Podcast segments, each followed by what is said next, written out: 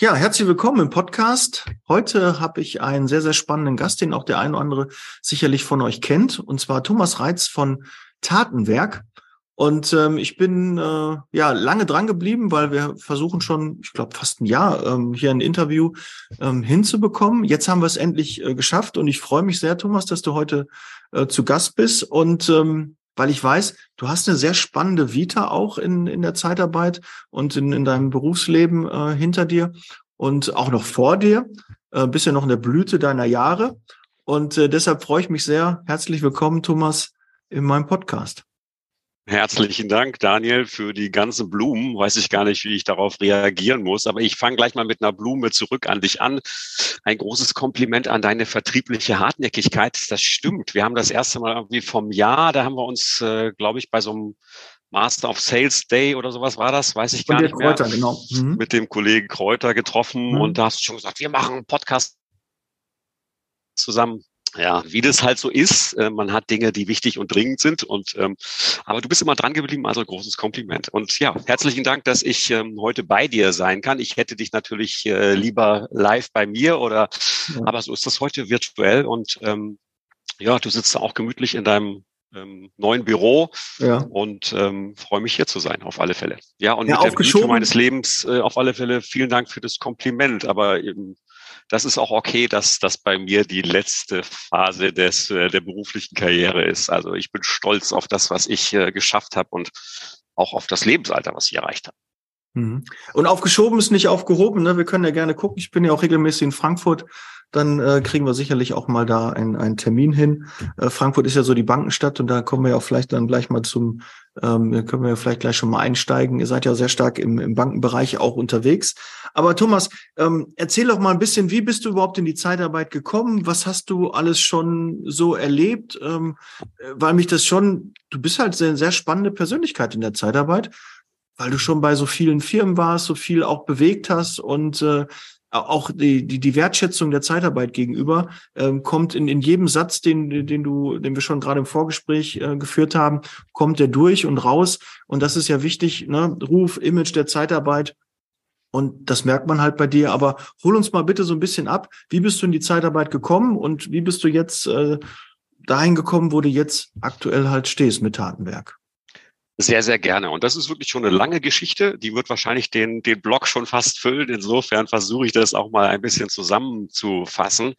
Ähm, aber was ich nicht bin, was äh, sehr viele eben nicht sind, ganz zielstrebig äh, in die Branche gekommen. Das äh, frage ich auch immer jeden, den ich kennenlerne, jeden Kollegen von uns, wie bist denn du eigentlich dazu gekommen? Und da gibt's die tollsten Geschichten. Mhm. Bei mir war die Geschichte so, ich habe Maschinenbau studiert. Ich bin Maschinenbauingenieur von meiner beruflichen Ausbildung und habe meine Diplomarbeit damals bei der Firma Airbus gemacht in Hamburg in Hamburg und in Bremen. Und ähm, die Diplomarbeit fanden eigentlich äh, meine Chefs damals ganz spannend. Da ging es um so Savings ähm, für Normteile und ähm, haben gesagt, das möchten wir gerne, dass du das noch umsetzt und dass du das auch in die Praxis bringst. So und ähm, in der Praxis ähm, war es aber so, dass man so ein großes Projekt nicht alleine durchsetzen kann. Und da habe ich gesagt, ja, da brauche ich ein paar Kollegen. Ja, schwierig. Wir haben da eigentlich keine keine Stellen frei. Ähm, aber ich hatte Erfahrung äh, aus der ähm, Arbeitnehmerüberlassung aus meinem Studium. Ich habe in meinen Semesterferien schon ein paar Mal in der Zeitarbeit gejobbt als Zeitarbeitnehmer. Und dann habe ich mir gedacht, warum denn nicht auch Ingenieure aus der Zeitarbeit holen? Und so habe ich dann mal in der Branche ein bisschen recherchiert und bin dann damals äh, auf die Firma Manpower gestoßen, die in Bremen eine Niederlassung hatte. Hatte dann einen Termin, ähm, das war eine glückliche Fügung, dass der damalige Geschäftsführer und später so ein bisschen mein Ziehvater, Diethelm Bender, äh, gerade im Büro war in Bremen und äh, gesagt hat, ja, alles interessant, spannend. Äh, wir haben das Projekt dann auch aufgezogen und dann äh, habe ich den Kontakt auch zu ihm nie verloren und dann sagt er irgendwann, ähm, da saßen wir gegenüber, ich auf dem Bewerberplatz und er am Schreibtisch und dann sagt er, ach, wissen Sie was, Herr Reitz, stehen Sie mal auf und drehen sich, wir tauschen mal die Plätze. Und da saß er auf dem Bewerberstuhl und ich in seinem Chefsessel. Und jetzt stellen Sie sich mal vor, Sie wären der Chef hier im Büro. Wie wäre das denn? Ja. Und so ist das dann entstanden. Und dieses Projekt bei Airbus, das lief dann planmäßig sowieso irgendwann aus. Und ähm, Das war in den 90er Jahren, ähm, schon ein bisschen länger her. Und ähm, es war auch unklar, wie es so weitergeht. Da warst du und 16, dann, ne, oder? Ne, äh, fast, ja, so ungefähr. Ja. Und ähm, ja, dann ähm, hat er mir quasi ein Jobangebot gemacht und ich weiß noch, am, an dem Wochenende, das war irgendwie an einem Freitag, und hat er gesagt, ich lasse Ihnen Zeit bis Montag. Montag entscheiden Sie sich. So. Und äh, bei Airbus, wie gesagt, das lief irgendwie planmäßig aus. Das war noch nicht so ganz klar. Verlängert sich das. Und da war ich am Wochenende auf so einer Grillparty bei Freunden und habe das ja, und habe gesagt, ich habe da einen kennengelernt. Äh, das ist so eine Firma, die heißt Manpower. Die machen Arbeitnehmerbelastung. Und ich habe da eigentlich einen guten Eindruck gehabt und ich würde das machen. Und das war so die Reaktion. Und da sind wir wieder beim Image. Ähm, damals war das wahrscheinlich noch bescheiden als heute. Haben sag mal, bist du wahnsinnig? Du kannst doch nicht zu so einem Menschenhändler gehen. Du bist jetzt bei einer Weltfirma Airbus, du baust Flugzeuge und jetzt willst du da zu so einem Händler gehen, der mit, also das Image war ganz schlecht. Ich habe es trotzdem gemacht und es war eine gute Entscheidung. Ja, ähm, Wie viele Standorte hatte damals Manpower? Kann man, ah, ich glaube, es waren, äh, als ich angefangen habe, waren es so um die 30, ähm, mhm. 30 Büros in Deutschland. Und das war gerade so der Übergang. Da gab es damals noch so ein Franchise-System und die Franchise-Nehmer wurden da so rausgekauft. Manpower wollte das gerne selber in die Hand nehmen. Und ähm, das war auch in Bremen der Fall. Da war ein Franchise-Nehmer, der mich dann eingearbeitet hat. Mein erster Arbeitstag war dann, da weiß ich nicht, bin ich da hingekommen. Und ähm, wie gesagt, das war so ein Übergang. Es war alles ein bisschen chaotisch. Und äh, da saß nur so eine äh, Dame am Empfang, die ich noch nie gesehen habe. Sonst war keiner da. Und das war mein erster Arbeitstag. Ich komme da rein und ähm, dann sagte die, ja, mein Name ist Heitz, Thomas Heitz, ich fange hier heute an. Äh, bei welchem Kunden? Äh, nee, nee, hier im, im Büro fange ich an. Okay, ja, dann füllen Sie doch erstmal den Bogen aus. Hat die mhm. mir dann einen Fragebogen gegeben und ähm, das habe ich nie vergessen. Und das ist auch meine Philosophie. Ich habe ja viele Menschen eingestellt. Äh, jeder, der anfängt, der kriegt am ersten Tag ein richtiges Programm. Wir machen Frühstück zusammen. Es gibt einen Blumenstrauß. Wie sich das halt gehört, ist ja heute eigentlich selbstverständlich, ja. Mhm. Ja, und, ähm, Aber damals nicht. Also damals war das schon damals mal war das noch, war das noch was anderes, ja. Damals war es auch so, da hat man eine Anzeige geschaltet und es kamen sieben Bewerber oder acht oder ähm, man hat 30 Unterlagen mit nach Hause mhm. genommen, Bewerbungsunterlagen und die durchgeguckt. Ähm, aber das ist heute auch so, dass diese ähm, dass viele Unternehmen es noch nicht verstanden haben, dass du für die Kandidaten, für Bewerber kämpfen musst. Ja. Mhm. Okay, aber zurück zum Thema, wie ging es dann weiter? Ja, dann habe ich dann ähm, bei Manpower als Abteilungsleiter begonnen. Ähm, das war also der Personaldisponent, der hieß Abteilungsleiter. Da war ich schon sehr, sehr stolz. Eine Visitenkarte mit Abteilungsleiter, weil ich kam ja aus dieser Airbus-Welt. Mhm. Und bei Airbus waren Abteilungsleiter, pff, wow, schon was Besonderes, mhm. ja. Ja, und das war einfach eine fantastische Zeit damals. Ja, die ähm, Branche ist gewachsen ohne Ende. Ähm, es gab noch kein, keine tarifliche Regelung. Ähm, wir haben trotzdem schon, glaube ich, ganz gute Löhne gezahlt für damalige Verhältnisse. Ähm, da waren wir auch stolz drauf, dass wir äh, das Unternehmen waren, die schon am besten gezahlt haben. So, und ähm, dann habe ich eine sehr, sehr schnelle, rasante Karriere gemacht. Also man hat mir immer Schuhe angezogen, die mindestens eine Nummer zu groß waren. Aber ich hatte auch immer Glück mit äh, tollen Kollegen, die mich unterstützt haben und vor allen Dingen auch mit tollen Chefs. Die Ten Bender habe ich schon genannt, der ähm, mich da unterstützt hat. Ich glaube, das wäre heute wäre so eine Karriere eigentlich, glaube ich, nicht mehr nicht mehr möglich. Und dann war ich Gebietsleiter und Regionaldirektor und ähm, ja, nach ein paar Jahren dann ähm, bin ich nach Frankfurt gezogen und war Geschäftsführer und habe meinen Vorgänger quasi beerbt in dem Amt. Ja. Mhm. Und das habe ich zehn Jahre gemacht und das war eine ganz tolle Zeit. Ich äh, verdanke Manpower sehr, sehr viel.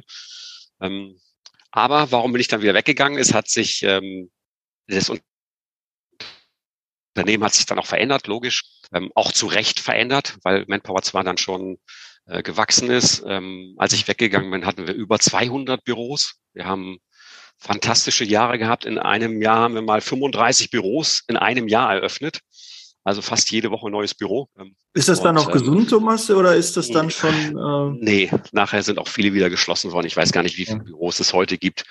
Ähm, mhm. aber das, das ist natürlich dann global getrieben. Das ist, wenn man in so einer Organisation sind, äh, da riechen die, da geht noch mehr. Und äh, da weiß ich noch, da war ich bei Budget-Meetings und dann hieß, dann bin ich stolz hingegangen, gesagt, ich eröffne 20 Büros nächstes Jahr. Und da gucken die mich an mit Pokerface und sagen, why only 20? Why not 50? Ja. Okay, dann mhm. muss man nochmal neu planen. Aber äh, das ist ja, ich meine, wir haben im Headquarter ähm, ja nicht so eine Organisation gehabt, die das stemmen kann. Also die Einkaufsabteilung, die dann die Büroanmietung und so weiter gemacht, das waren, das waren fünf, sechs Leute. Und das, das ist nicht gesund. Das, äh, du musst ein, ein Wachstum haben und die Büros müssen auch anwachsen, die müssen alle profitabel sein. Und das war dann schnell, schnell, schnell. Und dann hat man ein Jahr später gemerkt, ups, die sind ja noch gar nicht alle profitabel. Mhm. Und ähm, ja, die, Kannst die du da schon Learning mit uns teilen, Thomas? Kannst du da schon sowas ableiten, wo du sagst, okay, äh, wenn der eine oder andere ist ja vielleicht in der Position, wo die, der Investor Druck macht, wo ähm, der Inhaber Druck macht und sagt, hier, wir wollen schneller wachsen. Kannst du da vielleicht schon ein Learning aus deiner Zeit dann mit uns teilen? Äh, das Learning ist gesundes Wachstum und vor allen Dingen von der HR-Seite kommen. Also du kannst ein Büro überall aufmachen, ist meine Erfahrung. Wir haben Büros in Hamburg aufgemacht, die nicht gut liefen. Und wir haben äh, Büros in ganz, ganz kleinen Städten äh, aufgemacht, wo wir plötzlich 200 Mitarbeiter hatten, weil wir da einfach den richtigen hatten. Ja, man mhm. muss halt äh, aus der Perspektive kommen. Also am besten ist es natürlich, du hast ein Büro in der Nachbarstadt und hast wirklich ein junges Talent, äh, muss auch nicht jung sein, ein Talent, der was kann und dem du zutraust, nicht nur ein guter Disponent zu sein, sondern auch eine gute Führungskraft. Und mit dem eröffnest du dann ein neues Büro. Dann funktioniert das auch. Also quasi, dass man aus sich selbst raus wächst. Dazu mhm. gehört aber eine, eine, ein guter Ansatz einer langfristigen Personalstrategie. Da muss man auch mal Durchhaltevermögen haben. Da muss man ähm, vielleicht auch mal ähm, hinnehmen, dass ein Büro noch nicht profitabel ist, weil man vielleicht in der Phase gerade zwei Leute zu viel hat. Und das ist eben das Schöne bei einer kleineren Organisation, da kann man das, da guckt man sich jeden Menschen individuell an. Wenn man natürlich so groß ist wie die Global Player und da guckt ein Manager auf 30, 40 Büros, da sieht man dann nur die Zahlen, wie viel Produktive haben die, wie viele Mitarbeiter sind da intern, das sind zwei zu viel mhm. raus. Ja. Und mhm. ähm, das ist auf alle Fälle ein, ein Learning, was ich äh, mitgeben kann, dass man sich das individuell anguckt und dass man eben auch ein Management braucht, das dieses Einfühlungsvermögen hat und auch mal guckt, was ist denn in der Pipeline? Nicht nur guckt, was ist letzten Monat passiert, sondern wie ist denn, wie ist denn das Potenzial für die nächsten zwei Monate? Mhm. Thomas, äh, du hast jetzt viele Positionen äh, durchwandert und äh, auch be bekleidet. Welche Position fandest du am spannendsten und welche am, am nicht so herausforderndsten? Kann man da so wenn man das alles mal so durchwandert hat? Boah, das kann man, das kann man eigentlich gar nicht so sagen, weil jede Position hat ja irgendwie ihren Reiz. Ähm, man, man muss natürlich wissen, was einem liegt. Und das ist, das ist auch eine Erfahrung, die wir gemacht haben, als wir damals so schnell gewachsen sind und so viel Büros neu eröffnet haben. Dann, dann haben wir eine zweite Führungsebene eingezogen. Also da gab es früher die Regionaldirektoren und die haben die Büros geführt. Und dann haben wir irgendwann gesagt, das wenn wir so viele Büros eröffnen, dann brauchen wir eine Ebene dazwischen und haben die Gebietsleiter eingeführt. Mhm. So, das heißt, wir brauchten quasi über Nacht äh, 30, 40 äh, Gebietsverantwortliche. Was haben wir gemacht? Schlau wie wir waren, ähm, haben wir gesagt, wir gucken mal, wer bei unseren Niederlassungsleitern das Potenzial hat. Mhm. Und dann haben wir aus guten Niederlassungsleitern oft schlechte Gebietsleiter gemacht, weil wir sie, glaube ich, auch, ja, mhm. absolut weil wir gedacht haben, wow, der ist da gewachsen in seinem Büro von 0 auf 100, äh, rucki zucki, äh, toller Typ. Das funktioniert auch, das kann der dann auch für drei oder vier oder fünf Büros machen. Und das war weit gefehlt. Also da brauchst du halt einen ganz anderen Charakter. Da brauchst du halt jemand, äh, der mir die Führungsskills hat. Und ähm, wir haben sie damals aber auch nicht so begleitet.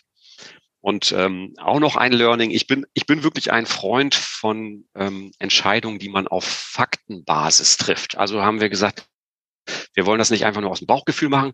Wir machen eine Potenzialanalyse mit äh, jedem unserer Kandidaten, die wir dafür sehen und haben dann äh, jemand beauftragt, der für uns eine sehr wissenschaftlich angelegte Potenzialanalyse über zwei Tage gemacht hat, also wie ein Assessment Center. Und ähm, auf der Basis haben wir das auch entschieden. Das Lustige ist, ähm, ich habe mir dann irgendwann zwei, drei Jahre später mal diesen Ordner wieder aus dem Schrank geholt, Potenzial Analyse. Und dann kennst du ja deine Leute mittlerweile. Da waren dann schon einige, die waren zwischenzeitlich dann schon noch eine Etage höher gestiegen, waren dann Regionalverantwortliche. Ähm, und dann habe ich mir das mal angeguckt. Und da hatte ich einen, der war wirklich, äh, das war meine rechte Hand, wenn es um Budgets geht. Und das ist ja in so einem Konzern unglaublich wichtig, dass du eine gute Planung hast. Budgets, Forecast, jeden Monat musstest du Zahlen reporten. Und da hatte ich einen, der mir, der war meine rechte Hand da immer, äh, eigentlich gar nicht sein Job, der war nicht Controller, der war ähm, Regionaldirektor. Ähm, aber da wusste ich, wenn ich mit dem spreche, dann äh, hat er da ein gutes Verständnis. Dann habe ich seine Potenzialanalyse gelesen und da stand drin, dass sein zahlentechnisches Verständnis ähm, gar nicht ausgeprägt ist und dass er überhaupt gar keinen Fehler hat, ja. Also nicht alles, was aus der Potenzialanalyse kommt, ist dann auch wirklich äh, Realität. Ja. Man sagt ja immer, trau nur den Statistiken, die du selbst gefälscht hast. Ne? So ist ja auch immer so ein Spruch. Äh, das stimmt, ja. ja, und äh, vielleicht kommt das auch daher. Aber äh, wäre das auch ein Learning, ähm, dass man auch nicht nur Potenzial, sondern auch Persönlichkeitsanalyse macht? So ein, wie, heißt das, so eine Disk-Analyse oder ähm, da gibt es ja so auch gemacht, genau. Genau, ja. die haben wir auch gemacht, natürlich, ja. Und ja, du, du kannst natürlich schon tendenziell erkennen, wenn du jetzt einen Verkäufer hast oder einen Buchhalter, dann wird da ein komplett anderes Ergebnis rauskommen. Die haben ganz andere Farben dann. Aber wenn du einen guten Vorgesetzten hast, das, das Bauchometer, was eine gute Führungskraft hat, ist wichtiger als jede Analyse, glaube ich. Mhm. Ja, aber schon mal, danke Thomas nochmal für das Learning, weil das ist ja oft so, man denkt immer, ein guter Disponent ist auch ein guter Niederlassungsleiter. Ja, und ein guter Niederlassungsleiter ist auch ein guter Regionalleiter. Und ein guter Regionalleiter ist auch ein guter Geschäftsführer irgendwann, wenn dann so die einzelnen Stufen sind. Und es ist halt oft nicht so, weil ähm, erstmal die da drunter kommen, die, die Flut hebt alle Boote, ist ja immer so ein Spruch von mir. Ähm, ich weiß gar nicht, wer das mal gesagt hat, aber ich, ich sage das halt immer so, das ist alle, ne, das ist, irgendwie steigt das alles dann mit, mit allen. Aber ähm, der, der dann in die neue Position reinrutscht, hat halt verdammt viel Verantwortung und auch einen extremen Druck, weil wir nehmen ja jemanden, der richtig gut auf der Stelle performt hat. Und dann kommt jemand Neues dahin, der muss ja auch auf der Stelle gut performen. Absolut. Und das passt ihm vielleicht gar nicht. Auch die, die, der Führungsstil liegt ihm gar nicht. Er hat das immer gesehen, ja, von seiner Führungskraft, der das so und so gemacht. Aber das sind vielleicht gar nicht die eigenen Werte oder man versucht dem nachzueifern und wird aber nie ähm, steigt quasi in, in Fußstapfen, in Schuhe, die ihm nicht passen können. Das äh, habe ich sehr, sehr oft erlebt. Und dann machst du so einen Mitarbeiter auf einmal unglücklich und hast auch eigentlich nicht die Möglichkeit, wieder zu sagen, pass auf, geh wieder zurück, weil dann verliert man das Gesicht, dann muss man selbst von seiner Position oder muss da jemand Neues suchen. Weiß ich, hast du da mal einen Tipp? Hast du sowas schon mal erlebt? Was macht man denn? Dreht man das Rad dann eher zurück oder sucht jemand Neues für die Stelle? das, das ist, das ist, boah, das ist eine sehr, sehr schwere Situation. Genauso ist es ja. Und wenn du denjenigen, der jetzt, nehmen wir das Beispiel, erfolgreicher Niederlassungsleiter ist, und du, du besetzt jetzt eine Position als Gebietsleiter und du nimmst den nicht, ähm, dann kann es auch sein, dass du den verlierst, weil er diese Position eigentlich gerne hätte. Also man kann sich nur mit dem dann wirklich intensiv auseinandersetzen und ihn auf diese Position vorbereiten. Also glücklich ist der, der ein bisschen Zeit auch hat, sowas zu entwickeln. Mhm. Meistens werden ja in großen Organisationen solche Entscheidungen dann äh, sehr, sehr schnell getroffen und dann bist du das jetzt ab nächster Woche und im mhm. ersten Quartal musst du schon performen. Aber es, es liegt ja in der Natur der Sache. Warum ist denn jemand als, ähm, ich glaube, vom, vom Disponent zum Niederlassungsleiter, das geht noch, weil der arbeitet ja mit, der macht ja seinen alten Job auch mit. Und dann mhm. ist er so Lead by Example, die anderen sehen das, der krempelt die Ärmel hoch, dann krempeln die auch die Ärmel hoch. Und das funktioniert noch ganz gut, weil er ja dann eine sehr unmittelbare Führung ausüben kann auf seine Kollegen, die nachkommen. Das funktioniert schon noch ganz gut. Wenn er aber ähm, regional führen muss, also wenn er dann Büros hat, die 50, 60 Kilometer auseinander liegen oder noch mehr, ähm, dann wird das wesentlich schwieriger. Und dann haben solche ähm, Kollegen, die dann ja meistens Vertriebsgene haben. Also das heißt, die haben Ärmelschoner, weil die sich durchgesetzt haben. Und das mhm. hat sie auch erfolgreich gemacht. Die sind sehr zielstrebig und wenig kompromissbereich. Die gehen ihren Weg und bomben und dann sind die auch erfolgreich. Und was brauchst du in dieser Führungsrolle? Da brauchst du Einfühlungsvermögen. Da brauchst, da sind diese Soft Skills, wie man immer so schön sagt, gefragt. Da musst du auch mal jemand zuhören. Da musst du auch die Toleranz haben, zu akzeptieren. Äh, der Daniel macht das ganz anders als ich. Ähm, mhm. ich gucke mir das jetzt mal an und wenn du mit deinem Weg, vielleicht bist du viel erfolgreicher noch als ich. Und wenn du mit deinem Weg nicht erfolgreich bist, ja, dann können wir mal gucken, vielleicht wieder, guck doch mal, wie ich das gemacht habe, vielleicht ist es auch, das musst du sehr individuell betrachten, ja. Das, das Problem ist immer die, die Geschwindigkeit. Und das habe ich ja selber nachher bei meinem äh, früheren Arbeitgeber gemerkt. Die Geschwindigkeit, mit der sich äh, Strategien ändern, oder wie man zu gut Deutsch sagt, äh, in der eine neue Sau durchs Dorf getrieben wird, mhm. die, die ist immer kürzer geworden. Ja, also wir haben manchmal ein Quartal noch gesagt, ähm, wow, der Markt ist super, Wachstum, Wachstum, ja, ähm, warum nur 20 Büros eröffnet, warum nicht 50? Und ein Quartal später ist halt irgendwie was passiert und dann heißt es, okay, äh, wir müssen jetzt ein Saving-Programm aufsetzen. Also wir, wir, müssen jetzt in Europa irgendwie 300 Leute abbauen äh, und Thomas, dein Job ist äh, 50 in Deutschland. Äh, what? Was? Ich kann doch nicht die Leute, die ich gerade eingestellt habe, wieder, äh, wieder freisetzen. Das funktioniert nicht, ja. Also sich Zeit nehmen. Führung ist eine Sache, die Zeit braucht. Also manche Dinge kann man sehr, sehr schnell erkennen. Äh, andere Dinge muss man entwickeln. Und ähm, es war ja, es, es funktioniert ja auch manchmal. Also es gibt ja auch Menschen, die diesen Move auch mitmachen. Es hat bei mir ja einigermaßen auch geklappt. Ich habe ja auch alle Positionen durchlaufen und ähm, ja, ich glaube, ich war auch in allen Positionen relativ erfolgreich. Das hat schon funktioniert. Ähm, aber man muss sich, man muss sich die Zeit nehmen. Menschen aber würdest du sagen, Thomas, ähm, ist das denn immer die richtige Entscheidung oder, oder kann man so jetzt im, im Nachgang sagen, eigentlich war es die falsche Entscheidung, sich von Mitarbeitern zu trennen, weil ein halbes Jahr später, ein Jahr später habe ich die wieder gebraucht und nicht mehr gefunden oder nicht mehr bekommen. Weil ich ja, habe auch festgestellt, unbedingt.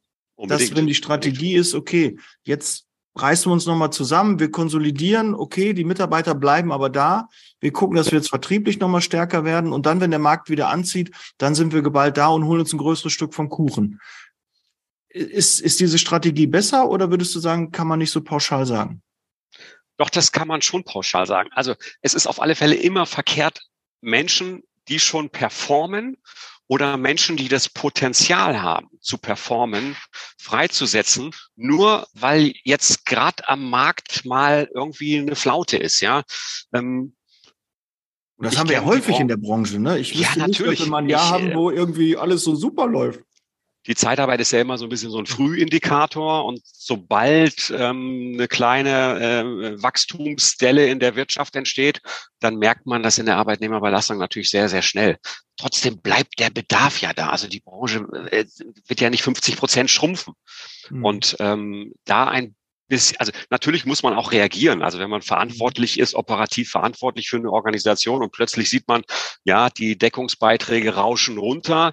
Das ist ja meistens so ein doppelter Effekt. Der Umsatz geht runter und der Deckungsbeitrag in Prozent geht auch noch runter, weil man dann versucht, irgendwie ein bisschen günstiger noch zu verkaufen, um Umsätze zu halten. Äh, dann muss man natürlich äh, reagieren und muss die Kosten auch äh, reduzieren. Ja, mhm.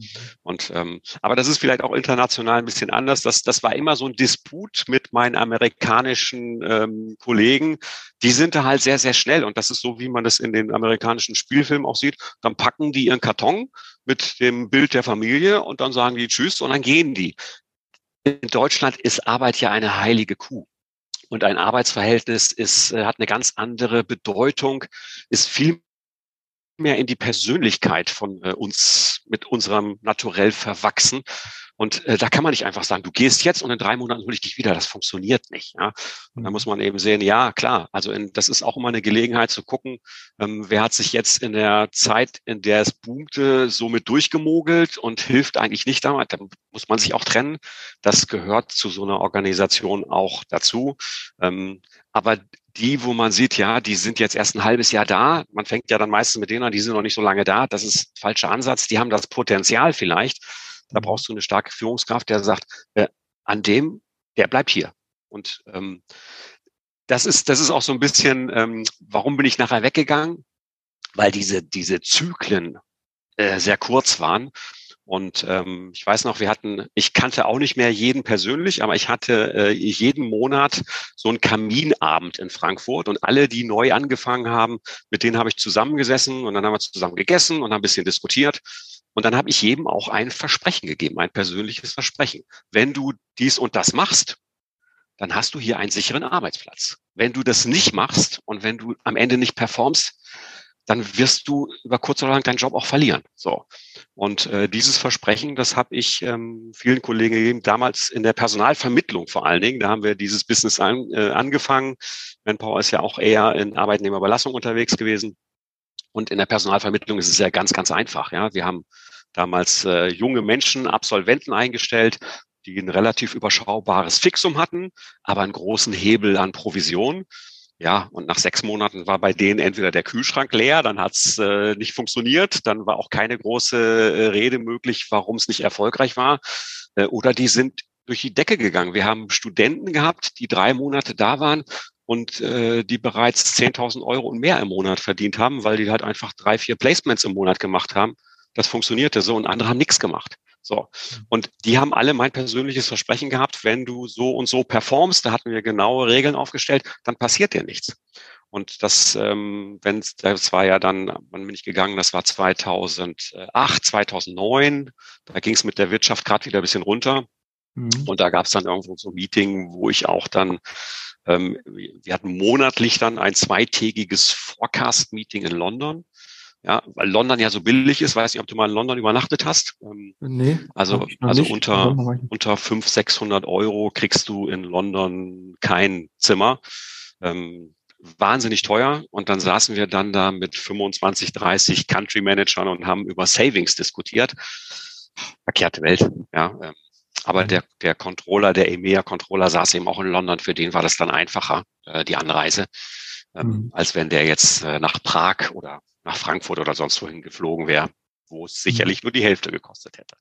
Also das Witzig, ist jetzt so könnt ihr gerade Jetzt könnt ihr das gar nicht, äh, nur bei YouTube konntet ihr jetzt sehen, da war gerade so ein Daumen hoch. Wie, wie geht, geht das denn im, im Video, so ein Daumen hoch? Hast du da so ein, so ein Tool, hast du gerade gesehen? Aber oben links war so ein Daumen hoch. Nee, also, nee. Wechselt jetzt mal zu YouTube, dann könnt ihr euch das äh, da angucken. Thomas, bevor wir in, in deiner Vita weitergehen, würde mich noch eine Sache in, interessieren.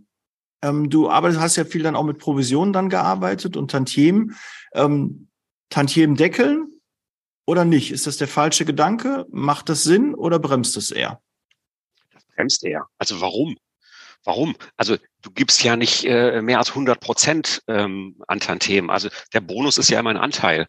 Und mhm. wenn jemand äh, unglaublich erfolgreich ist, dann soll er auch unglaublich viel Geld verdienen. Ja, ähm, das, also auf keinen Fall deckeln. Also ich bin ein mhm. Freund von einer wirklich immer sehr transparenten Bonusregelung. Ich kann ja davon sprechen, wie wir das heute machen.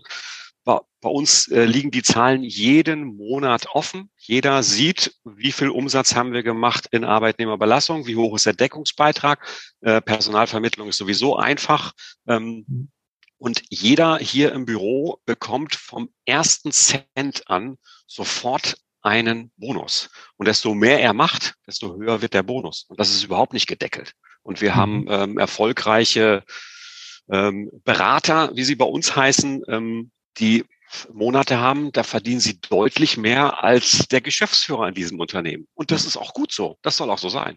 Why not? Aber ist immer so eine Ego-Nummer, ne? Das immer, äh, wenn, wenn de, deine Vertriebler, deine Mitarbeiter mehr verdienen als man selber, ist ja in der Zeitarbeit sehr häufig. Wir haben zum Beispiel sehr viel Pflegekräfte überlassen. Und natürlich haben meine Mitarbeiter in der Sachbearbeitung, die den Mitarbeiter abgerechnet haben, und auch meine Disponenten und teilweise auch der Niederlassungsleiter weniger verdient als nachher die Pflegekräfte. Das muss man sich mal so auch vorstellen. Und dann denke ich, okay, Augen auf bei der Berufswahl. Ähm, oder das Provisionsmodell war nicht so cool. Ne? Kann natürlich auch sein, dass man da ein bisschen gucken muss. Aber es ist halt immer so ein Ego-Ding dass man sagt, okay, die haben mehr Assets, äh, die haben mehr Urlaub, gibt mehr Möglichkeiten. Wir hatten zum Beispiel auch, dass intern die Mitarbeiter weniger Urlaub hatten als die externen Mitarbeiter. Na, intern, extern ist alles ein Mitarbeiter. Ich habe sie alle lieb gehabt. Ähm, aber trotzdem muss man ja irgendwie unterscheiden, sonst weiß man ja nicht den Unterschied. Die äh, sagt mir bessere Begrifflichkeiten. Ja, also die Mitarbeiter, die draußen einen richtig geilen Job gemacht haben, haben mehr Urlaub gehabt als die, die intern. Ähm, und sogar war sogar eine Regelung. Es gab äh, Jahre, wo die Disponenten vier Urlaubstage mehr hatten als die Niederlassungsleiter. Mit dem Argument, die machen ja mehr Einsatzbegleitung. Aber das ist, also das ist ja, da, da muss ja mit jemandem mal gesprochen werden, wenn der da wirklich so ein Leid. Ich kann ja eine Telefonnummer geben. Ja. Nein, also das, das, das finde ich toll. Also, also ich habe gelernt, also ich bin ein sparsamer Mensch. Ich hab, bin so erzogen, ich bin sparsam erzogen. Also ähm, es gibt aber Dinge, wo Sparsamkeit einfach äh, falsch ist. Und das ist zum Beispiel, wenn es darum geht, äh, gute Kollegen zu entlohnen. Und da habe ich gelernt, ähm, das, was du gibst, manchmal auch freiwillig gibst oder auch einen Vorschuss gibst für jemand, wo du, der hat es eigentlich noch nicht verdient, aber der kriegt es. Und du glaubst dran, das kriegst du immer dreifach mindestens zurück. Also das ist, glaube ich, ähm, falscher Ansatz, wenn man da so einen Neidgedanken hat. Also wir haben, wir haben eine Sparte in der Arbeitnehmerüberlassung, die nennen wir Expertenüberlassung weil wir einige Kunden haben, die ähm, aus äh, rechtlichen Gründen keine Freelancer mehr einsetzen. Also Freelancer, dieses Thema Scheinselbstständigkeit, was da mitschwingt, Mhm. Da gibt es eben viele große Unternehmen, die heute äh, sagen, wir setzen keine Freelancer mehr ein. Und gerade im Finance-Bereich äh, sind wir da auch aktiv äh, im Freelancer-Business. Und für die haben wir das Modell Expertenüberlassung ähm, erfunden. Das ist auch keine Erfindung von uns. Es ist eigentlich nur, dass du einen, einen Freelancer dazu bringst, im Rahmen der Arbeitnehmerüberlassung, also in einem rechtlich ganz geregelten äh, Arbeitsumfeld, äh, für ein Projekt wieder tätig zu werden. Und äh, da haben wir Mitarbeiter, Zeitarbeitnehmer, wenn du so willst, die verdienen mhm. jeden Monat fünfstellig. Also dann haben wir natürlich hier auch interne Kollegen, die keine 10.000 Euro haben. Wir haben sogar Freelancer gehabt, die haben mehr als 10.000 Euro netto jeden Monat gehabt. Ja, so viel mhm. auch mal zu dem Thema in der Zeitarbeit verdient man ja immer schlecht. Das muss nicht unbedingt so sein. Ähm, ja, und dann sitzt natürlich auch hier die Kollegin, macht die Abrechnung und sagt, boah, die kriegen aber viel Geld. Ja, Augen mhm. auf bei der Berufswahl. Du kannst dich ja auch da bewerben. Ja. Aber die konnten natürlich auch was. Ne? Die haben natürlich ja. auch was mitgebracht und ähm, äh, der Kunde hat natürlich dann auch einen entsprechenden äh, dicke dreistelligen Stundenverrechnungssatz bezahlt, damit sich das Ganze auch rechnet. Ja, ich habe äh, Gott sei Dank nie dieses Neid, äh, Neid verspürt. Ich habe immer eher zu den Leuten aufgeschaut, die halt mehr verdient haben, weil die haben ja auch irgendwie was Richtiges. Es ist ja nicht ein Zufall, dass sie das bekommen. Auch wenn, wenn ich an der Tankstelle war und habe jemanden gesehen, der hat so ein RS6 gefahren, wo ich dann wusste, okay, äh, 150.000 Euro hat dieses Auto gekostet. Und dann habe ich eher gedacht, okay, ähm, was hat der richtig gemacht? Was, wie hat er, wie ist er da hingekommen? Wie, wie war der Weg? Und äh, das auch als Empfehlung und auch Learning mal von mir. Ähm, freut euch doch einfach gönnt. Ich habe auch meinem, meinem Geschäftsführer äh, das Gehalt gegönnt. Also äh, habe ich überhaupt kein Problem gehabt. Der hat es aufgebaut, gemacht, getan, hat die Verantwortung und soll auch sein Geld verdienen. Habe ich nie Neid gehabt oder mich verglichen. Ach, der hat mehr oder der Regionalleiter hat mehr oder der Niederlassungsleiter hat mehr, der Disponent hat mehr. Ich bin ja meines Glückes Schmied und kann ja selbst dann äh, dafür sorgen, wie es halt aussieht. Es war eher für mich Motivation und ähm, ja, wenn da so Neidgefühl da ist, ist schon grundsätzlich irgendwas falsch. Aber es glaube ich auch, gute Führungskräfte müssen sowas auch erkennen und da auch gegenarbeiten und das steuern und auch gucken, dass du auch diese Mitarbeiter abholst, ähm, weil Neid muss ja eigentlich nicht sein. Ne, gib denen genau, doch Sonderaufgaben, gib denen doch Möglichkeiten, auch ihr Gehalt dann dementsprechend auch zu verbessern. Total. Was, was du hast, ist ja so das amerikanische Modell. So denken, so das typische amerikanische. Mein Nachbar hat ein größeres Auto. Cool, toll. Mhm. Wie hast du das gemacht? Ja. Wie kann ich das auch schaffen? Mhm. Und das Deutsche ist dann eher so ein bisschen so der Neid. Wieso kann der, äh, wieso, das gibt's doch gar nicht und ich nicht? Mhm. Komisch, ja. Mhm. Ja, aber dann erreichst du halt auch nichts, wenn du das immer neidest und denkst, äh, ich gönn dem das nicht, sondern die Frage ist, wow, wie hat er das gemacht? Kann ich das auch machen? Ja. Ja, ist ja, glaube ich, für mich auch, würde ich sagen, die, die bessere Alternative, weil das kann ja motivieren. Das andere ist ja eher demotivieren. Ne? Du musst ja mit deinem, deine Gedanken selber lenken. Ne? Willst du da, äh, klar kann ich auch neidig antreiben. Das, ja, warum hat der und wieso? Aber ich würde persönlich sagen, das blockiert einen immer und äh, die Motivation ist immer stärker als äh, der Neid oder den, die Missgunst, äh, die dann dabei ist. Aber Thomas, das stimmt. Äh, das stimmt wir, letzter Punkt war ja äh, Manpower, Geschäftsführer. Okay, du bist da rausgegangen nach 2008, 2009. 15, 15 Jahre. War ich 15 da. Jahre. Was ist danach passiert? Bist du weich gefallen? Ja, ja, absolut. Also es war ja, war ja eine eigen herbeigeführte Entscheidung. Ich hatte dann allerdings ein, ein Wettbewerbsverbot, äh, durfte mhm. dann in der Branche auch erstmal nicht ähm, aktiv sein.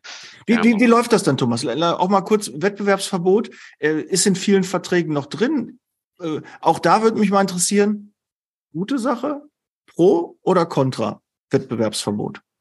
Also ich, ich, ich glaube, der Markt regelt's immer, ja. Und ähm, also erstmal muss man zum Wettbewerbsverbot, ich bin kein Jurist, aber mit so einem Thema habe ich mich natürlich ähm, über die Jahre auch beschäftigt. Du kannst ein Wettbewerbsverbot auch nur ähm, mit ähm, mit Prokuristen oder Geschäftsführern abschließen. Also wenn du einen Niederlassungsleiter hast und drückst dem ein Wettbewerbsverbot auf, das ist, ähm, wie gesagt, ich bin kein Jurist, aber das ist aus meinem Kenntnisstand rechtlich überhaupt gar nicht äh, haltbar. Das funktioniert nicht. setzen. Dann musst du natürlich auch als Unternehmen, wenn du ein Wettbewerbsverbot aussprichst, für diesen Zeitraum 50 Prozent der letzten Bezüge zahlen. Also das heißt, es ist auch ein teurer Spaß, ja, wenn du ein Wettbewerbsverbot hast. Und am Ende des Tages, du hast jetzt ein, äh, was weiß ich, äh, jemand in einer ähm, Funktion, den du schützen willst äh, und willst verhindern, dass der, dass der sich selbstständig macht. Was wird der denn machen? Dann macht sich halt die Frau selbstständig, äh, dann hat die halt, ist die halt Geschäftsführer. Und derjenige, den du eigentlich fernhalten willst, äh, der macht das dann im Hintergrund und zieht die Strippen.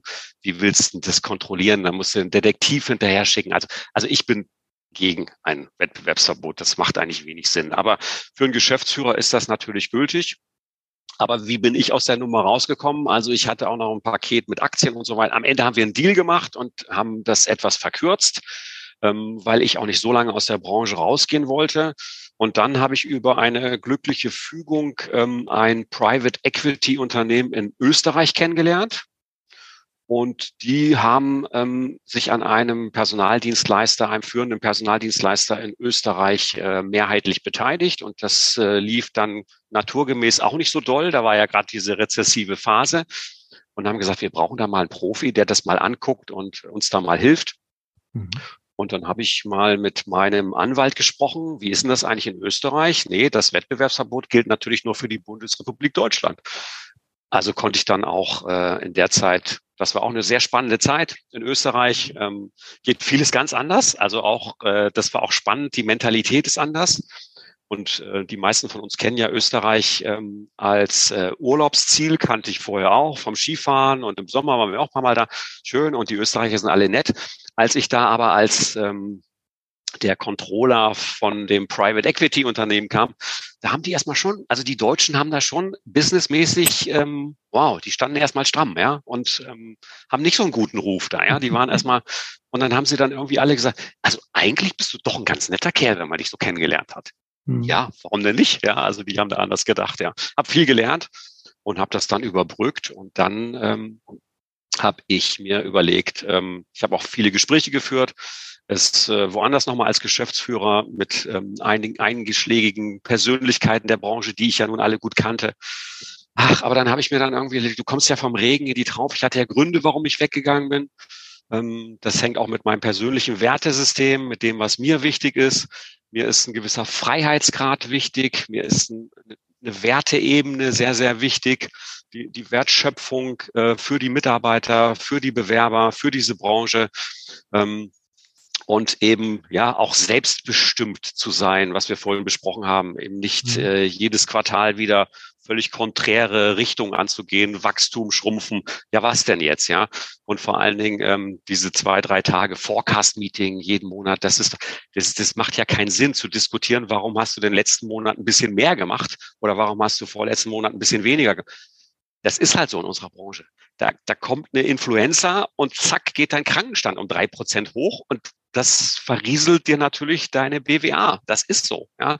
Mhm. Und das, äh, da kann man kurz drüber reden und dann muss man nach vorne gucken und weiter, ja. Ähm, also habe ich dann gedacht, ich komme vom Regen in die Traufe, wenn ich jetzt ähm, wieder irgendwo in einem Angestelltenverhältnis anfange. Und dann habe ich mich selbstständig gemacht und habe die Firma Tatenwerke gegründet.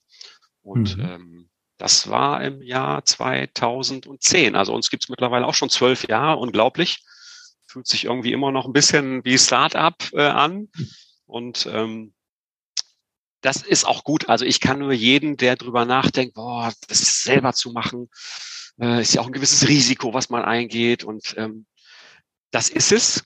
Und ähm, es ist auch ein, ein steiniger Weg am Anfang. Das muss man einfach so sehen. Man mittlerweile, heute ist es ja nochmal wieder anders, als das vor zehn Jahren war. Du hast vorhin gesagt, ähm, in unserem Vorgang, du hast sieben virtuelle Assistentinnen, ja. Sowas mhm. gab es ja gar nicht damals. Ähm, da war viel halt Ärmel hochkrempeln, selber machen. Und ja, ich war vorher Geschäftsführer von einem Unternehmen mit äh, 500 Millionen Euro Umsatz und 200 Büros. Ähm, und plötzlich musste ich die Post selber wegbringen und äh, die Briefmarken anlecken, ja, die man selbst klebt. Aber ähm, du weißt, was ich meine, ja. Also ja. Äh, back to base, äh, Kunden anrufen, wieder Akquise machen. Wann habe ich das letzte Mal wirklich vorher äh, direkt Akquise gemacht? Mhm. Und das hat so einen Spaß gemacht. Und der Moment, ähm, man sieht hier im, Hinter, im Hintergrund, das ist unser Büro. Eingangstür ist auch noch das gleiche Büro von damals. Morgens den Schlüssel hier reinzustecken und dann zu sagen, das, das ist mein Büro. Also es ist gemietet, aber trotzdem, das ist mhm. mein Büro. Und es gibt einen, der hier entscheidet, was getan wird und was nicht getan wird. Das ist es wert. Das mhm. macht wirklich Spaß und ähm, ja, das würde ich jederzeit wieder machen. Thomas, hast du dir denn ein Umfeld äh, noch dann gesucht? Du hast ja viele Kontakte auch gehabt, weil äh, was ich ja als feststelle, als Führungskraft, als Inhaber einer Firma, als Geschäftsführer, ist es ja so, du musst halt Entscheidungen treffen und das regelmäßig und das möglichst schnell, damit deine Mitarbeiter schnell wissen, in welche Richtung geht und dass du auch dich gedanklich auch mit den mit der neuen Situation dann anfreundest und sagst, okay, ich habe das jetzt so entschieden, jetzt gehen wir den Weg. Aber hast du dann noch jemanden gehabt, äh, wo du reflektieren kannst, wo du mal sagst, pass auf, wie ist denn deine Meinung und wie hast du das gelöst oder so? Weil dieses Netzwerk, das fehlt sehr, sehr vielen, bekomme ich mit. Und gerade in der Zeitarbeit wollen viele immer meins, meins, meins und wollen nicht so, ne, ich kriege das ja in der Mastermind mit, ähm, die sind halt open-minded, also das passt dann. Aber hast du das auch so wahrgenommen, dass die Branche eher so zurückhaltend ist, was das Wissen und die Erfahrung angeht? Oder ist das in deiner Ebene, äh, Manpower ist eine, eine große Nummer gewesen? Ähm, in der Lüdendonk-Liste äh, unterhalten sich da die Geschäftsführer und treffen sich regelmäßig und sagen, hier, wie hast du das gemacht? Komm, lass uns da mal zusammenarbeiten. Hast du mal einen Tipp für mich? Passiert das oder passiert das eher nicht? Also ich habe das mal in, ins Leben gerufen ähm, am Anfang meiner Geschäftsführertätigkeit, dass ich gesagt, wir haben den Verband, äh, damals noch den BZA, ähm, aber das, das, das ist halt, das, das ist nicht das, äh, das Treffen mit so einem offenen Austausch, sondern da geht's ja um andere Dinge. Da tarifrechtliche Dinge haben uns damals sehr beschäftigt. Da kam ja die Einführung des Tarifvertrages etc. pp. Und äh, da hat man auch nicht die äh, da sind auch sehr viele Unternehmen mit unterschiedlicher Größe, Gott sei Dank, äh, vertreten. Aber ich habe damals dann eine Initiative mit sieben großen Unternehmen, also Adeco, Manpower, äh, Randstaat und ähm, ins Leben gerufen. Wir haben das damals Zukunftsvertrag Zeitarbeit genannt mhm. ähm, und haben uns ähm, regelmäßig getroffen, um äh, off-Record wirklich äh, zu diskutieren. Äh, einer war immer Gastgeber. Wir haben immer vorzüglich gespeist und äh, ganz tolle Lokale gehabt und oft bis wirklich ganz tief in die Nacht zusammengesessen, um über Dinge zu quatschen, die uns beschäftigen. Und das war die ersten Meetings, saßen viele dann so da, ja, bloß nichts erzählen. Ja, aber am Ende, ich meine, äh, Randstadt, Adeco, Manpower, die haben alle Siemens und die Telekom als Kunden und BMW. Und ähm, jeder weiß oh. auch, ähm, Ach, der bundesweite ist, äh, Warntag ist gerade. Hast das du auch ist der so? Warntag. Mhm. Ja, ich habe mein Telefon bewusst weggelassen. er ist ja auch mein. Aber hier äh, geht's auch gerade los irgendwie. Ja, genau. Das ist diese diese Warngeschichte, ja. Ja, gut. Das ist live, Nein, lassen wir drin, wird nicht raus. Das ist live, genau. Das ist, das aber das war, so. die, die, die ersten Meetings waren ein bisschen verhalten und bloß nichts sagen. Komisch, aber das ähm, fühlt sich, äh, war bei dir auch kurz, äh, dass der Herzschlag hochging, also ein bundesweiter Warntag irgendwie. Nein, Gut. hast du es nicht heute Morgen? Ich habe es noch siebenmal im Radio ich gehört. Kein, oder so. Also, nein, auch ein, ein äh, keine Nachrichten, äh, keine Zeitung. Ich äh, nein, lasse ich mich nicht von äh, also sowas. Ich krieg's ja mit, okay, Welt geht nicht unter. Ich, ich komme trotzdem ganz gut nach Hause und wieder zur Arbeit. Ähm, also ich Nachrichten m -m, nicht mehr. Die wichtigen Leben, Sachen kriege ich von meinem Umfeld. Und äh, da sind ja meist immer nur, ich habe letztens Radio gehört, bin nach Hause gefahren und habe mal gezählt, es waren zehn negative Nachrichten in, in drei, vier Minuten äh, Radio.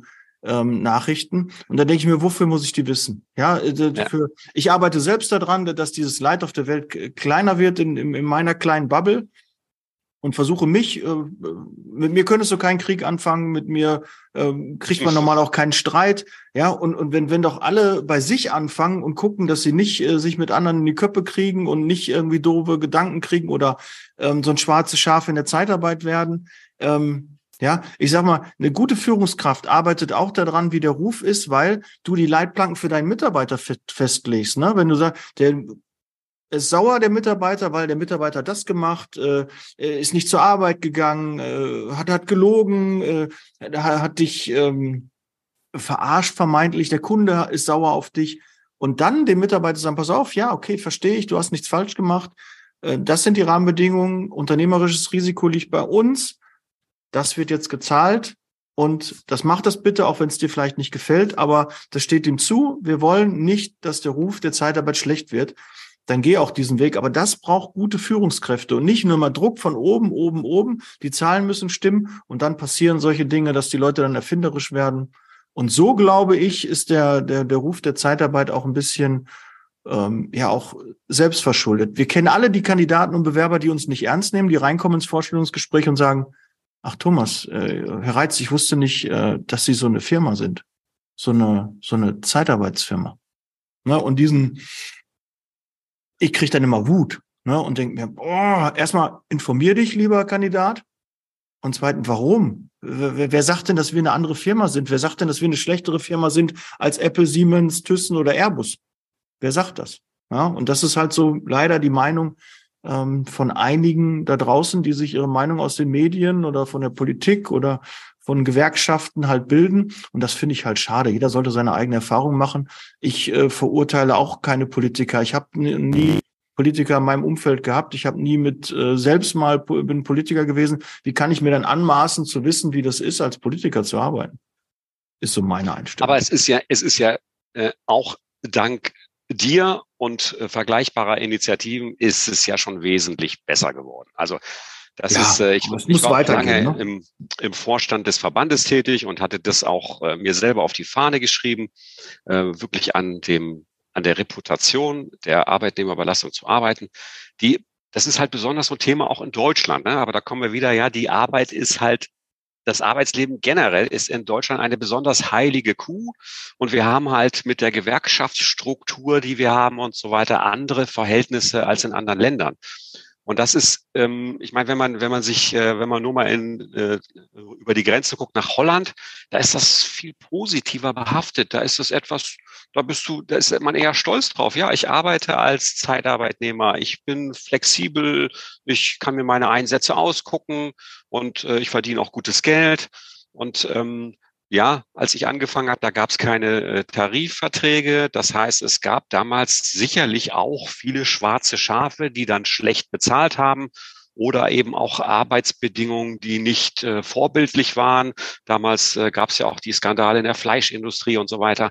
Aber das gibt es doch heute alles gar nicht mehr. Also wir haben ein tariflich geregeltes äh, Arbeitsverhältnis, was im Mindestlohn schon immer Standards gesetzt hat. Und es gibt nun mal in Deutschland Menschen, die auf diesem äh, Eintrittsniveau im Arbeitsleben, äh, weil sie keine Ausbildung haben und so weiter, einen Job suchen. Und den finden sie doch am besten in der Arbeitnehmerbelastung. Ähm, wir erleben das aber nicht mehr, Daniel, was du gerade gesagt hast, jemand reinkommt und sagt, ach Gott, sowas machen sie, ähm, weil wir eben auch keine gewerblichen Mitarbeiter haben. Tatenwerk konzentriert sich nur auf kaufmännische Qualifikation. Und äh, natürlich sind wir auch, müssen wir auch nach dem Tarifwerk äh, arbeiten. Aber wir haben eigentlich, äh, ich müsste jetzt lügen, aber keinen Mitarbeiter, der das Tarifentgelt bekommt. Wir haben alle Mitarbeiter, die eine ordentliche außertarifliche Zulage bekommen. Und wir haben sogar mit dem Equal Pay das Thema, dass wir, äh, wenn das greift, ähm, in der Regel nichts mehr draufzahlen müssen, weil der Mitarbeiter sowieso schon mehr verdient. Das hilft ja nichts, wenn ich ähm, jetzt in, in Frankfurt, ähm, ist mal so mein Lieblingsbeispiel, weil das besonders schwer zu finden ist, eine Mitarbeiterin für eine Anwaltskanzlei, eine Rechtsanwaltsfachangestellte, ähm, die diktieren den Markt. Die kommen zu uns und sagen, was sie haben wollen. Und zwar nicht nur welches Entgelt, sondern auch wie viele Tage Homeoffice und welchen Hund sie mit ins Büro nehmen wollen. Okay, und dann schreiben wir uns das auf und dann rufen wir unsere Netzwerk mit Kanzleien an und sagen, wir haben hier eine, äh, die will allerdings nur 30 Stunden arbeiten, die braucht mindestens 60.000 Euro im Jahr, ähm, die will ihren Hund mitbringen und die will noch zwei Tage zusätzlich Homeoffice und ich weiß nicht noch was und die will von ihrem Chef noch morgens einen Kaffee gebracht kriegen. Und da sprechen wir mit fünf Kanzleien und eine sagt, die nehme ich. Ja, die gucke ich mir an. Hm. So funktioniert das heute. Also die Zeiten, dass irgendwo ähm, Arbeitnehmerüberlassung so ein bisschen ja, wie hat man das früher gesagt, so Arbeitszweiter Klasse oder da verdienst du nicht so viel oder da musst du irgendwie mal mehrere Schichten hintereinander oder das, das gibt's doch heute gar nicht mehr. Also da spreche ich doch, glaube ich, auch für die Kollegen, die im gewerblichen Bereich unterwegs sind und ähm, äh, auch Helfer äh, suchen und einstellen. Man kriegt die Leute nicht mehr, wenn man sie nicht ordentlich behandelt. Das ist einfach so. Und das ist, glaube ich, auch ein kurzfristiger Ansatz. Ähm, es ist halt einfach, die Medien sind halt eben auch so gepolt. Du hast selbst eben gesagt, ja, du äh, guckst nicht so viel. Ähm, ja, das ist vielleicht auch eine Maßnahme, aber man kann ja auch nicht, ähm, man muss ja informiert sein, ja, aber du hast schon recht, man, man darf sich da auch nicht so von beeinflussen lassen von den Negativmeldungen. Aber ähm, das sind halt News, die gehen, ja, und ähm, das wäre jetzt kein für äh, irgend so ein Skandalmagazin, äh, wie wir sie, sie ja alle kennen, wäre es jetzt ja kein Thema, wenn jetzt einer mit dem Kamerateam äh, zu Tatenwerk kommt und sagt, da haben wir einen, der verdient ähm, fünfstelliges Nettogehalt im Monat, toll. Das interessiert mhm. doch keinen. Aber wenn Sie irgendwo auf der Baustelle einfinden, für den keine Sozialversicherung gezahlt wird, das ist doch eine Story. Und da wird dann gleich mhm. gesagt, und das ist die Branche. Ja, mhm. und es gibt äh, eine Million äh, Zeitarbeitnehmer in Deutschland und da sind 999.000 wahrscheinlich ähm, sind seriös und werden ordentlich behandelt und ähm, berichtet wird über diesen einen Prozent, der eben ja ein schwarzes Schaf ist. Aber das gibt's in jeder Branche. Das mhm. ähm, hast du auch in der Metallindustrie, in der Elektroindustrie es gibt überall schwarze Schafe, aber unsere Branche ist doch mittlerweile viel, viel besser als der Ruf. Wäre mal eine Herausforderung, wenn eine Zeitarbeitsfirma sich schwarze Schaf nennt, oder? Wäre doch mal wirklich ganz interessant. Ich glaube, das wird schon durch die Medien gehen, ne? Vielleicht. Zumindest äh, hättest du mal die Rechte sichern. Aufmerksamkeit. Ja, ja. ja. guck mal schnell, ähm, ob du die Domain sichern kannst. www.schwarzesschaf.de gibt's wahrscheinlich schon, ja. ja, glaube ich auch. Aber äh, Personaldienstleister oder Personalservice irgendwie schwarze Schaf. Ähm, ich interessant. weiß nicht, ob ich dir das raten würde. Ja, aber gut, äh, Mut zur Herausforderung. Ne? Äh, einfach kann jeder. Absolut, ja. Thomas, ich könnte noch stundenlang äh, mit dir sprechen. Wir sind weit über, über die Zeit äh, hinausgeschossen. Ich werde es aber nicht irgendwie teilen, sondern ähm, ich äh, würde mich eher freuen, wenn wir das äh, in, in ein paar Monaten nochmal wiederholen, weil es war sehr kurzweilig, äh, wie ich fand.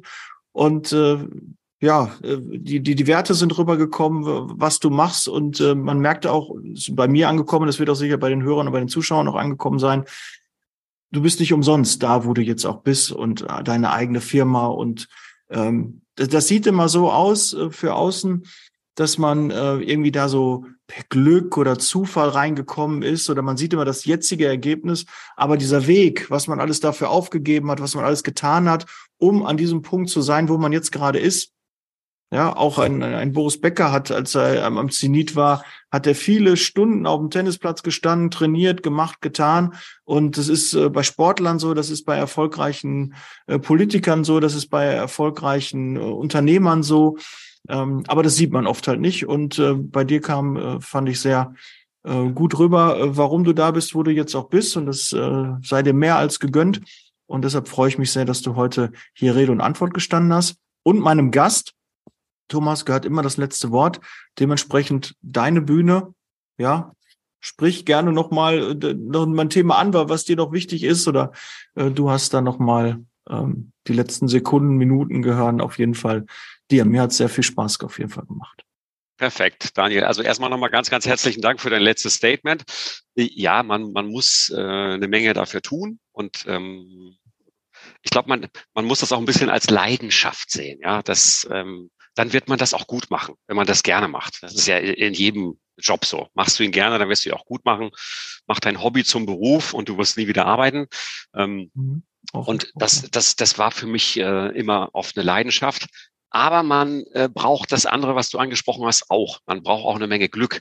Und dass ich so eine steile Karriere gemacht habe und äh, vom ähm, Disponent zum Geschäftsführer, äh, das kann man nicht nachbauen. Dazu gehört auch eine Menge Glück. Also ich glaube auch Fleiß. Das, der Glück ist mit dem Tüchtigen, heißt es ja auch so ein bisschen. Ähm, aber man muss natürlich auch Glück haben. Wie mit Fußballspielern, die müssen auch irgendwann entdeckt werden. Ja, und Boris Becker hast du angesprochen. Der hätte sich mit seinen Finanzen auch ein bisschen besser noch auseinandersetzen müssen, als nur auf dem Tennisplatz zu stehen. Aber das ist ein anderes Thema. Ja, die letzten Minuten. Ähm, Dir herzlichen Dank für dieses tolle Gespräch. War wirklich kurzweilig. Ja, die Zeit vergeht dann irgendwie schnell, den merkt man gar nicht. Ja. Ähm, mir liegt wirklich am Herzen, dass du deine Arbeit weitermachst und dass die, der Ruf der Branche besser wird. Ähm, und ich würde die letzte Minute dann gerne nochmal als Werbeblock für Tatenwerk nutzen. Und zwar, deine, deine Zuhörer sind ja auch viele Kollegen ähm, aus der Branche. Wir wollen auch weiter wachsen. Also, wenn da draußen jemand zuhört, im Rhein-Main-Gebiet idealerweise. Wir sitzen hier in Frankfurt am Main, haben ein wunderschönes äh, Büro und suchen Menschen, die dieses Wertesystem, was wir eben diskutiert haben, wirklich wertschätzend mit Kandidaten, mit Mitarbeitern umgehen, ähm, die ein tolles Bonussystem haben wollen äh, und Lust haben, in so einer Umgebung ähm, weiter zu wachsen. Die sollten mir gerne eine persönliche Nachricht schicken. Darüber würde ich mich sehr, sehr freuen. Über welchen Kanal? Xing, LinkedIn, äh, E-Mail? Ach, du, äh, du findest mich, du findest mich auf www.tatenwerk.de. Du findest mich auf Sing, auf LinkedIn. Ähm, wer möchte, der findet einen Weg, garantiert. Okay, wir werden es auch nochmal verlinken unten in den Show Notes. Könnt ihr das auch finden. Und ähm, ja, sehr, sehr gerne meldet euch beim Thomas und äh, habt ihr sicherlich einen guten Arbeitgeber. Das äh, kann man so, äh, ich denke, in der knappen Stunde, in der wir uns jetzt äh, unterhalten haben, kann man auf jeden Fall äh, mitnehmen. Äh, welcher Geschäftsführer stellt sich denn auch mal auch? Äh, ich bin ja gerade dabei, dass ich so die Lügendonk-Liste durchgehe und äh, dort die Geschäftsführer äh, persönlich äh, anschreibe mit, mit einer Videobotschaft und gucke, dass äh, mal ich mal den einen oder anderen von den Großen auch mal hier äh, vors Mikro bekomme um mal zu hören, wie seid ihr da hingekommen, wofür steht ihr, was verkörpert ihr, wo seht ihr die Zeitarbeit, wo ist die Entwicklung in der Zeitarbeit? Und ähm, ja, da haben wir heute einen von den Großen auf jeden Fall hier im Podcast gehabt. Vielen Dank, Thomas. Ähm, viel Erfolg weiterhin, viel Gesundheit, einen schönen Jahreswechsel, schöne Restweihnachtszeit. Der Podcast wird ja, ich denke, in ein, zwei Wochen ähm, geht er dann online. Das heißt, wir dürften noch kurz vor Weihnachten sein. Dann wünschen wir eine, eine schöne Weihnachtszeit, guten Jahreswechsel, viel Gesundheit und äh, ich freue mich auf das nächste Zusammentreffen. Ich mich auch, Daniel. Vielen Dank. Tschüss. Ja? Ciao. Ciao, Thomas. Der Podcast wurde unterstützt von HR4U, ihrer HR-Software.